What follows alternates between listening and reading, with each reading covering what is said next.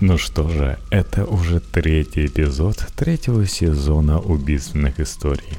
В этот раз посвященный Зодиаку, убийце, который дразнил полицию через СМИ.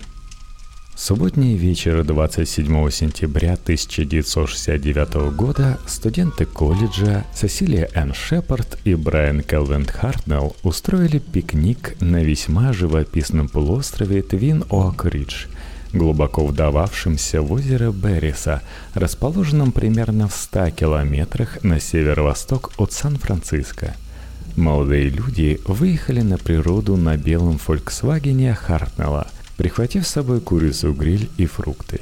Они оставили свой автомобиль на дороге, а сами расположились под кроной весьма живописного раздвоенного дуба, росшего на мыске, глубоко выдававшимся в озеро – Собственно, именно этому дубу полуостров и был обязан своим названием. Надо сказать, что конец сентября в Калифорнии обычно довольно теплый, и в этот день на озере Берриса было немало загоравших и купавшихся людей. К вечеру, однако, берега озера обезлюдили, и молодая парочка осталась совсем одна – в сумерках Сесилия и Брайан увидели, как к ним приближается неизвестный мужчина. Он имел рост метра семьдесят семь или метр восемьдесят. Одет был в темные штаны и пиджак. Его короткие темные волосы были расчесаны на пробор. Казалось, что неизвестный мужчина имел возраст около 30 лет. Он выглядел плотным, но не толстым – когда мужчина подошел достаточно близко, молодые люди увидели, что тут был в больших очках. Не доходя до места, где сидели молодые люди примерно 80 метров, незнакомец спрятался за ствол дуба и через несколько секунд вышел за него в наброшенном на голову капюшоне и с крупнокалиберным полуавтоматическим пистолетом в руках – при его движении поло пиджака откинулось, и стало хорошо видно, что на поясе незнакомца висит большой нож с деревянной ручкой и двумя металлическими заклепками, похожими на армейский штык-нож. Мужчина подошел к молодым людям совсем близко и проговорил – «Я хочу ваши деньги и ключи от автомашины. Я хочу на вашей машине отправиться в Мексику.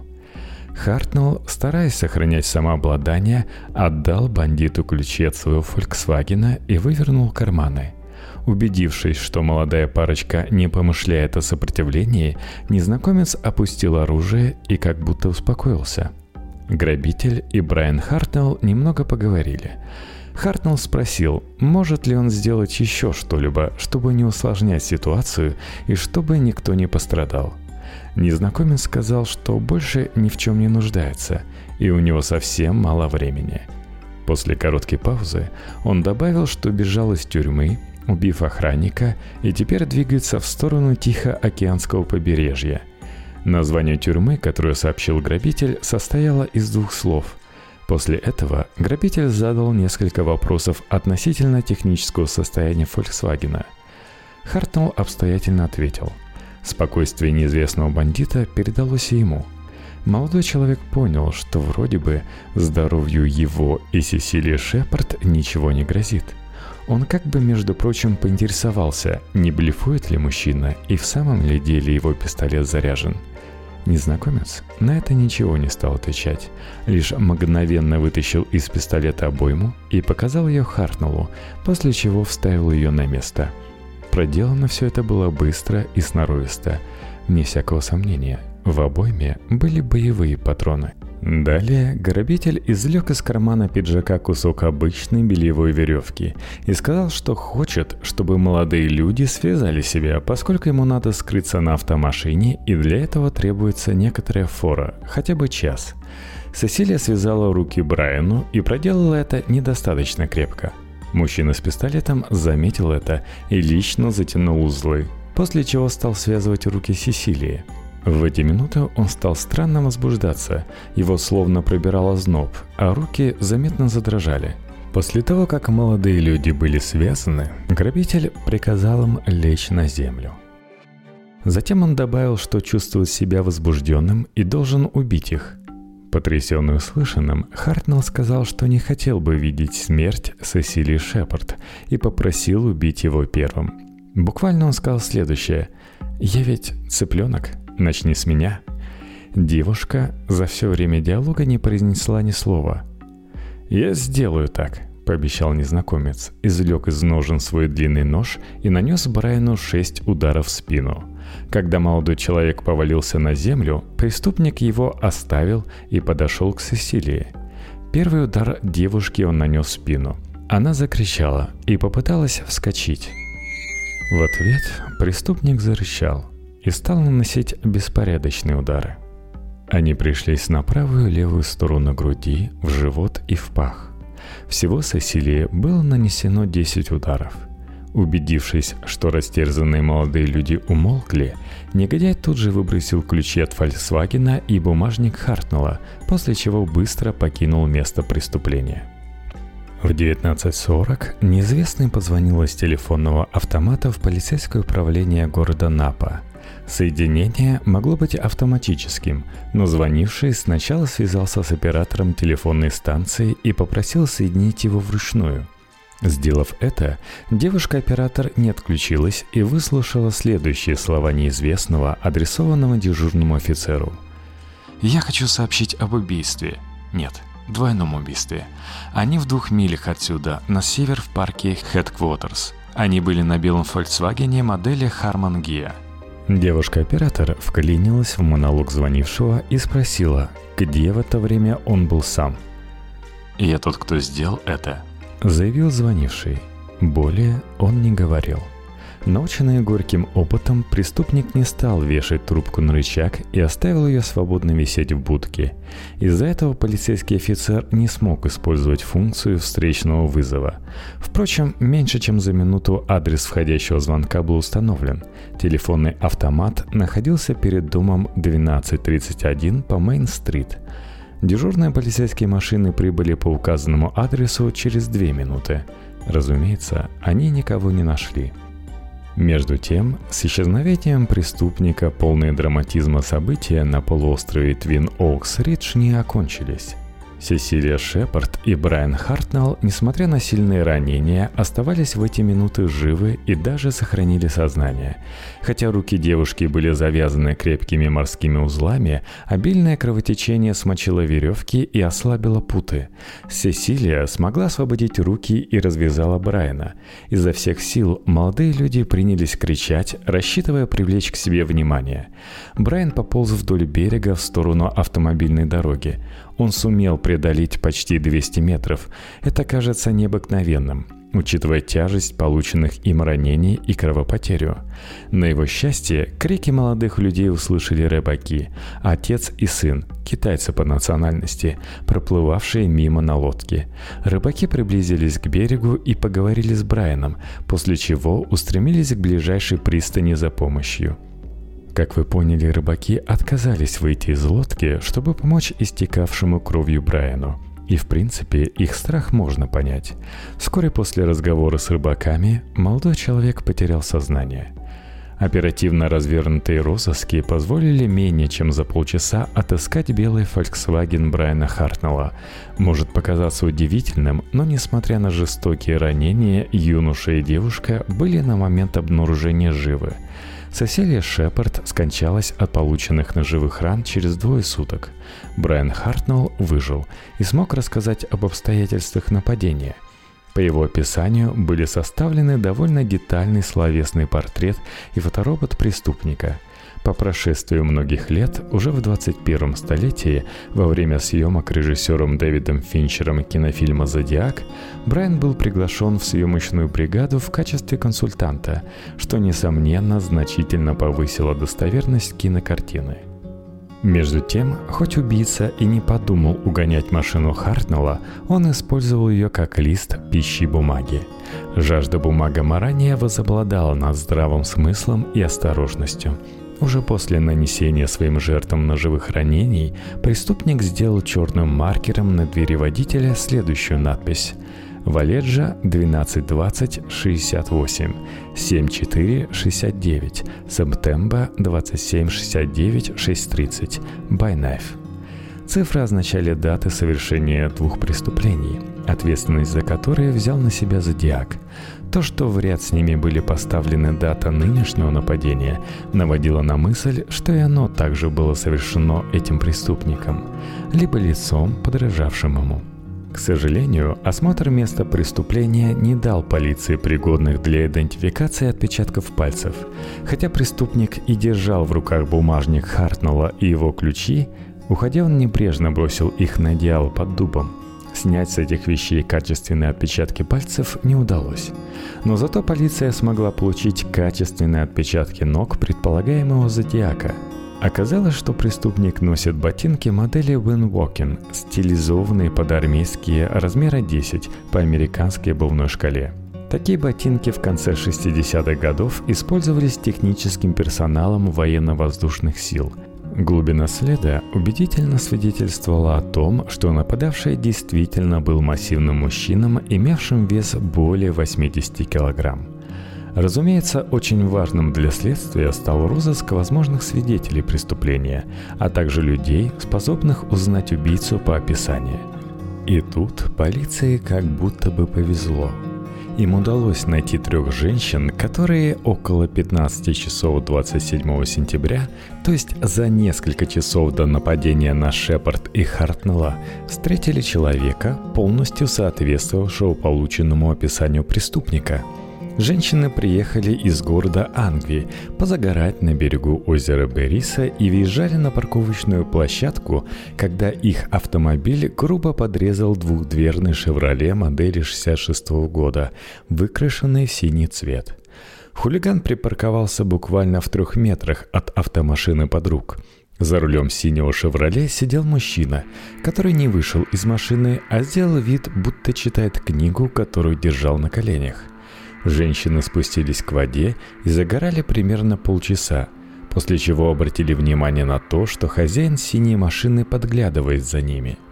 Примерно 20 минут неизвестный покуривал, не выходя из автомобиля, после чего уехал. Женщины описали подозрительного человека как мужчину более 30 лет, ростом метр восемьдесят или выше, с короткими темными волосами на пробор. Одет он был в темную рубашку и пиджак, черные или синие хлопчатобумажные штаны с лаксы. В целом, его описание достаточно хорошо соответствовало словесному портрету, сообщенному Хартнеллом. Полиция не сомневалась, что это был тот же человек, что через несколько часов совершил нападение на полуострове Твин Оук Ридж. В 18.30 этого же самого человека увидели еще два свидетеля. Некий стоматолог и его сын – Неизвестный быстро шел вдоль кромки воды озера Бериса и, увидев, что его заметили, резко изменил направление движения и двинулся в обратную сторону. К этому времени нападение на Шепард и Хартнелла уже произошло, и преступник торопился покинуть место преступления. Этот довод прекрасно объяснял странность поведения неизвестного. Машины его нигде не было видно – по вполне понятным причинам полиция никогда не огласила фамилию помянутых свидетелей. Все эти люди хорошо рассмотрели неизвестного мужчину с близкого расстояния, прекрасно его запомнили и в случае задержания могли опознать. Нельзя не признать, что полиция Калифорнии необыкновенно везло. После трех нападений Зодиака остались живы две жертвы, которые смогли дать неплохое описание преступника – более того, появились и иные свидетели, которые могли быть использованы для его познания в случае появления в деле подозреваемых. Детективы уже многое знали о негодяе, например, какими машинами он пользовался на протяжении нескольких месяцев. В деле появились образцы почерка, годные для проведения графологической и психиатрических экспертиз. В деле имелись отпечатки пальцев, которые могли принадлежать убийце – После нападения на озеро Берисия расследование серьезно продвинулось вперед и отнюдь не выглядело безнадежным. Особенный оптимизм внушало то, что разговаривавший с преступником Хартнелл мог опознать его по голосу. По заверениям потерпевшего, убийца, хотя и не демонстрировал специфического акцента, имел все же узнаваемую манеру речи – он не повышал голоса, но с нажимом начинал фразы, постепенно их смягчая к концу. Убийцу отличала хорошая дикция, и он своеобразно выговаривал некоторые буквы. В общем, казалось, убийцу можно будет без особых затруднений опознать по его речи.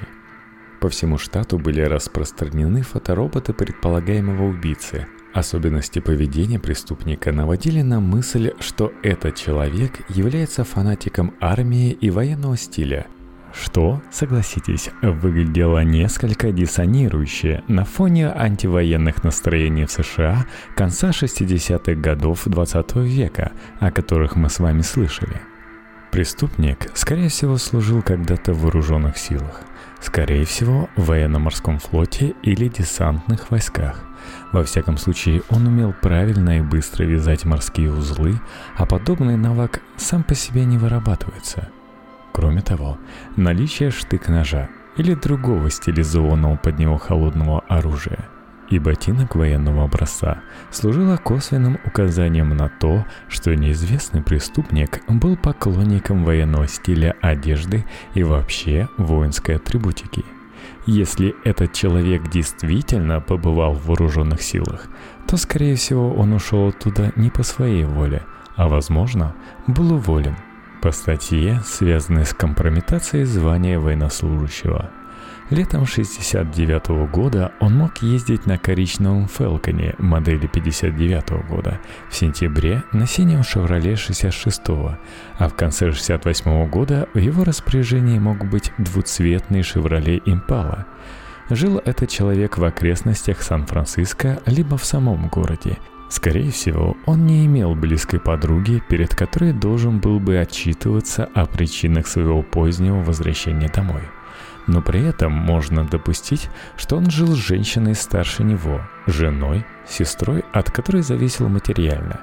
Люди этой категории редко бывают материально независимы, они довольно непрактичны в житейском понимании и потому охотно принимают руководство над собой старшей по возрасту родственницы – Преступник располагал свободным временем, начиная с пятницы по понедельник, из чего можно было заключить, что остальные дни недели он занят на какой-то работе, скорее всего, малоквалифицированной.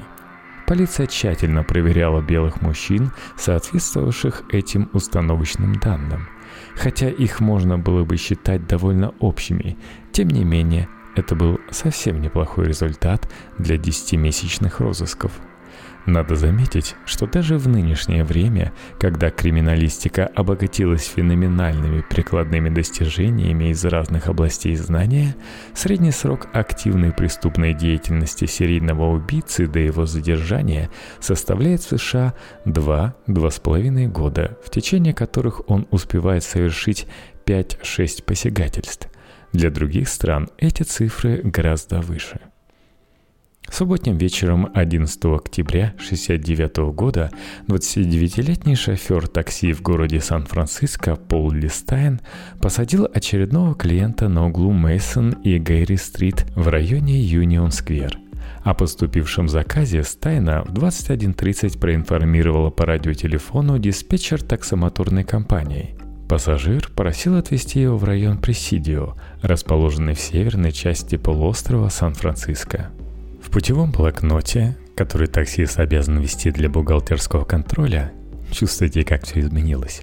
Стайн сделал запись, указав в качестве конечной точки маршрута пересечение улиц Мэппл и Вашингтон. Запись эта оказалась в блокноте последней. Около 21.50 машина прибыла по указанному адресу, но тут рядом с такси неожиданно появилась женщина с собакой – Клиент выйти не пожелал и попросил проехать еще один квартал. Там машина оказалась на пересечении улиц Вашингтон и Черри. Пол Стайн остановил машину рядом с домом номер 3898 по Вашингтон-стрит. Все, что произошло дальше, совершенно случайно увидела со второго этажа дома 3899 по улице Вашингтон группа школьников, Сидевший на заднем сиденье пассажир неожиданно приставил к голове шоферу пистолет и выстрелил. Затем он вышел из машины и открыл правую переднюю дверь. Повалив шофера на бок, человек принялся что-то делать с его телом. Что именно, подростки со своего места разобрать не могли. Затем они увидели, как преступник протирает тряпкой салон изнутри. Вылезший из автомашины человек принялся быстро вытирать ветошью дверь снаружи. Обойдя такси, он открыл дверь со стороны шофера и, орудуя все той же тряпкой, быстро протер руль и приборную панель. При этом он рефлекторно оперся правой рукой на, на стойку между передней и задней дверями. Напоследок, усадив тело шофера вертикально, преступник вытащил ключи из замка зажигания, захлопнул дверь и пошел прочь от машины. Металлическую стойку между дверями он протереть забыл. Скорее всего, он вообще не заметил того, что касался ее. Пока убийца был поглощен уничтожением следов на месте преступления, подростки успели позвонить в полицейский участок и проинформировать дежурного офицера о происходящем.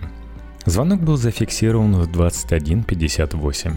Говоря о внешнем виде стрелявшего, подростки употребили выражение «темный человек», который дежурный по участку расценил как негр.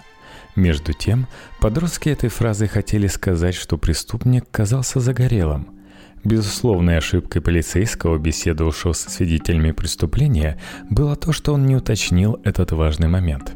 В результате первоначальная полицейская ориентировка, переданная по радио всем нарядам в районе Пресидио, содержала указание на то, что предполагаемый преступник – негр. Да, эта ошибка дежурного офицера оказалась фатальной. Через две минуты патрульные Дональд Фуке и Эрик Зелмс встретили убийцу, идущего на восток по улице Джексон.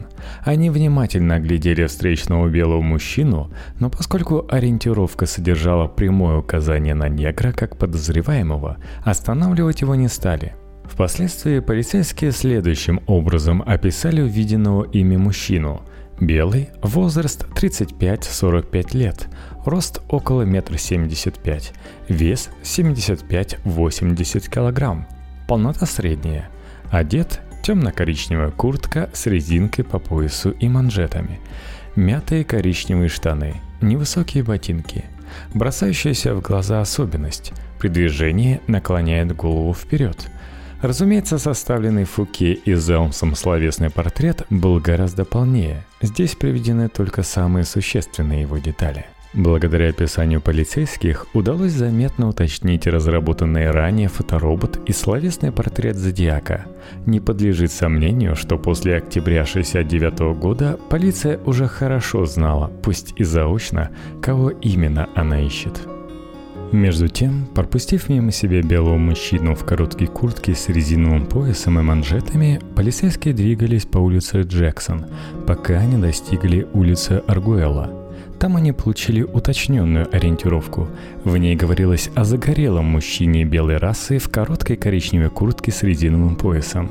Конечно же, Фуке и Зелмс из полученного описания поняли, что они не так давно встречали этого человека и немедленно повернули назад – но их попытки снова повстречать преступника успехом не увенчалось. Американский писатель Роберт Грейсмит, много лет изучавший преступления Зодиака, утверждал, будто Фуке и Зелмс не только встретили убийцу таксиста, но даже останавливали его и разговаривали с ним. Грейсмит опирается на одно из писем Зодиака, в котором тот упоминает эту сцену и иронизирует над тупостью полицейских – но вряд ли убийце следует во всем верить. Его письма вообще не слишком надежный источник информации. Фуке и Зелмс никогда не подтверждали факт подобного разговора. Он и впрямь представляется маловероятным, принимая во внимание ограниченность времени, которым тогда располагали полицейские. При задержании по горячим следам счет идет на минуты и секунды – Тут уже не до проверок документов лиц, не соответствующих имеющейся ориентировке. В конце 80-х годов 20-го столетия был снят весьма обстоятельный документальный фильм о преступлениях Зодиака, и Дональду Фуке предложили дать интервью перед телекамерой – Полицейскому не грозило служебное расследование. Сам он давно уже находился на пенсии, так что ему не было ни малейшего смысла скрывать правду. Но и тогда он твердо заявил, что версия Грейсмита придумана. Преступник не был ими остановлен, и разговор с ним не велся. Он просто прошел мимо патрульной машины. В 22.10, когда прибывшие полицейские устно опросили подростков, в описании предполагаемого убийцы последовало изменение расы. Чернокожий стал белым мужчиной. В это же время официально была констатирована смерть Пола Стайна. Ранение головы было ужасающим. Входное отверстие пули перед правым, перед правым ухом имело вид открытой раны длиной 4 см и шириной 2 см. Ранение было слепым. Пуля из головы не вышла. Салон такси был залит кровью. Было ясно, что преступник не мог не запачкаться. В 22.10 на место преступления прибыли полицейские Тоши и Армстронг. Именно они повели дальнейшее расследование. Тот факт, что убийство было произведено в замкнутом объеме, в котором преступник некоторое время находился до того, как применить оружие, навел полицейских на мысль обратиться за помощью к кинологической службе. Криминалисты взяли из салона и законсервировали пробы воздуха, а также мазки с заднего сиденья, которые были использованы для ориентирования собак – к 23.30 на место преступления были подтянуты более 10 кинологических пар, которые с большим количеством пешей полиции вплоть до двух часов ночи обыскивали все подворотни, закоулки, газоны и парк в Пресидио. Идея с привлечением собак была вовсе неплоха. Дело в том, что район Пресидио расположен на полуострове, перешеек которого оказался перекрыт полицейскими кордонами – была надежда на то, что убийце не удастся выбраться из ловушки, в которую он сам себя загнал. Преступнику в том случае, если он не жил здесь, было некуда деваться. Он был испачкан кровью жертвы, на его руках оставались следы пороха. Кроме того, его бы с головой выдал индивидуальный запах – к сожалению, кинологическая служба явно запоздала. Следовая дорожка от машины привела полицейских сначала в парк Пресидио, там кинологи вышли на баскетбольную площадку, за оградой которой собаки след потеряли. Пока патрульные с участием кинологов обыскивали кварталы Пресидио, криминалисты исследовали автомобиль Пола Стайна – при осмотре машины и трупа шофера первое, что обратило на себя внимание полицейских, было исчезновение некоторых вещей Пола Стайна, а также обширный вырез на залитой кровью рубашке погибшего. Вырез был сделан со стороны спины. Никакого рационального значения в подобном отрезании окровавленной ткани не было. Скорее всего, преступник прихватил ее на память. Кроме того, исчезли ключи от машины и бумажник погибшего – Дактилоскопическое исследование салона привело к обнаружению в общей сложности 30 различных отпечатков пальцев и трех отпечатков ладоней. Помимо этого, снаружи автомобиля на пассажирской двери оказались найдены отпечатки одного пальца и одной ладони. Разумеется, наибольший интерес представляли отпечатки, оставленные окровавленными пальцами, так как именно они с наибольшей вероятностью могли принадлежать убийце – на переднем правом сиденье в нижней части подушки были найдены кровавые отпечатки трех пальцев.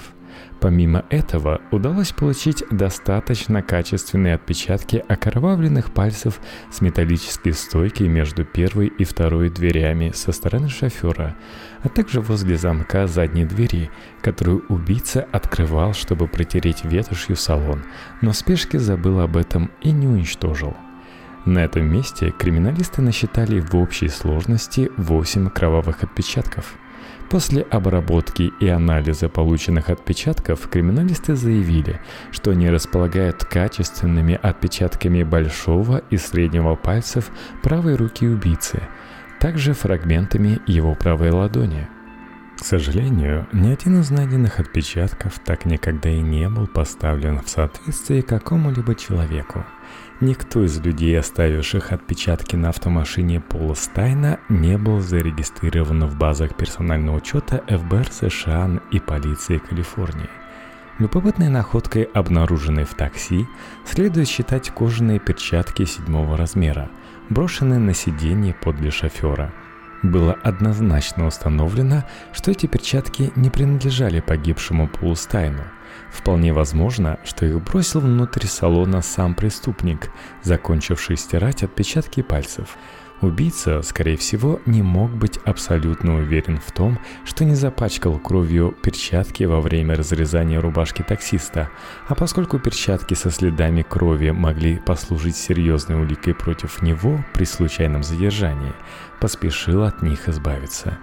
Но, впрочем, это была всего лишь правдоподобная версия криминалистов, и не более того – Следователи предположили, что убийца, благодаря использованию перчаток, остался в уверенности, что сумел не оставить ни единого отпечатка пальцев. Чтобы раньше времени не раскрывать свои сильные позиции, Тоши и Армстронг решили не информировать газеты о том, что отпечатки двух пальцев убийцы в их распоряжении все-таки есть. Но этот замысел не вполне сработал – Работа экспертов производилась на глазах нескольких сот зевак, собравшихся поглазеть на происходящее. Среди них было немало и корреспондентов калифорнийских газет, которые видели оживление, которым сопровождалась работа сотрудников подвижной криминалистической лаборатории. Из этого журналисты сделали заключение, что полиции удалось отыскать в салоне такси нечто существенное – Поэтому на следующий день некоторые местные газеты написали о том, что полиция, видимо, получила отпечатки пальцев убийцы. На этот момент необходимо сейчас обратить внимание, поскольку в дальнейшем к нему придется вернуться. Час ночи 12 октября 1969 года криминалисты закончили исследование машины и такси увезли в полицейский гараж. В 2 часа ночи было прекращено прочесывание Парисидио – как вы помните, убийцу Пола Стайна обнаружить так и не удалось. В течение последующих двух суток к следственному делу были приобщены заключения судебно-медицинской экспертизы и результатов исследования салона. В последнем констатировалось, что все кровавые следы, группа нуль резус отрицательной, оставлены кровью Пола Стайна, то есть преступник не был ранен. Найденная в салоне гильза принадлежала пистолетному патрону калибра 9 мм. В 10.30 14 октября 1969 года в редакцию газеты Chronicle Сан-Франциско был доставлен конверт, отправленный накануне внутри города. Оплата пересылки была произведена вдвойне. Внутри плотного конверта находилось письмо Зодиака, а также залитая кровью часть рубашки Пола Стайна, отрезанная убийцей – это говорит Зодиак. Я убийца водителя такси, приконченного на Вашингтон-стрит, Мэпл-стрит минувшей ночью. В доказательство этого имеется часть запятнанной кровью рубашки – я тот же самый человек, кто делал это на людях в северной части залива Сан-Франциско. Полиция могла бы поймать меня минувшей ночью, если бы они обыскали должным образом парк вместо проведения дорожных гонок с их мотоциклетным наблюдением, устроенных с наибольшим шумом. Полицейским водителям машин следовало лишь припарковать свои автомобили и спокойно сидеть, ожидая меня, когда я выйду из укрытия. Школьники дали хорошее описание. Я думаю, что теперь какие-нибудь утром я вычищу школьный автобус.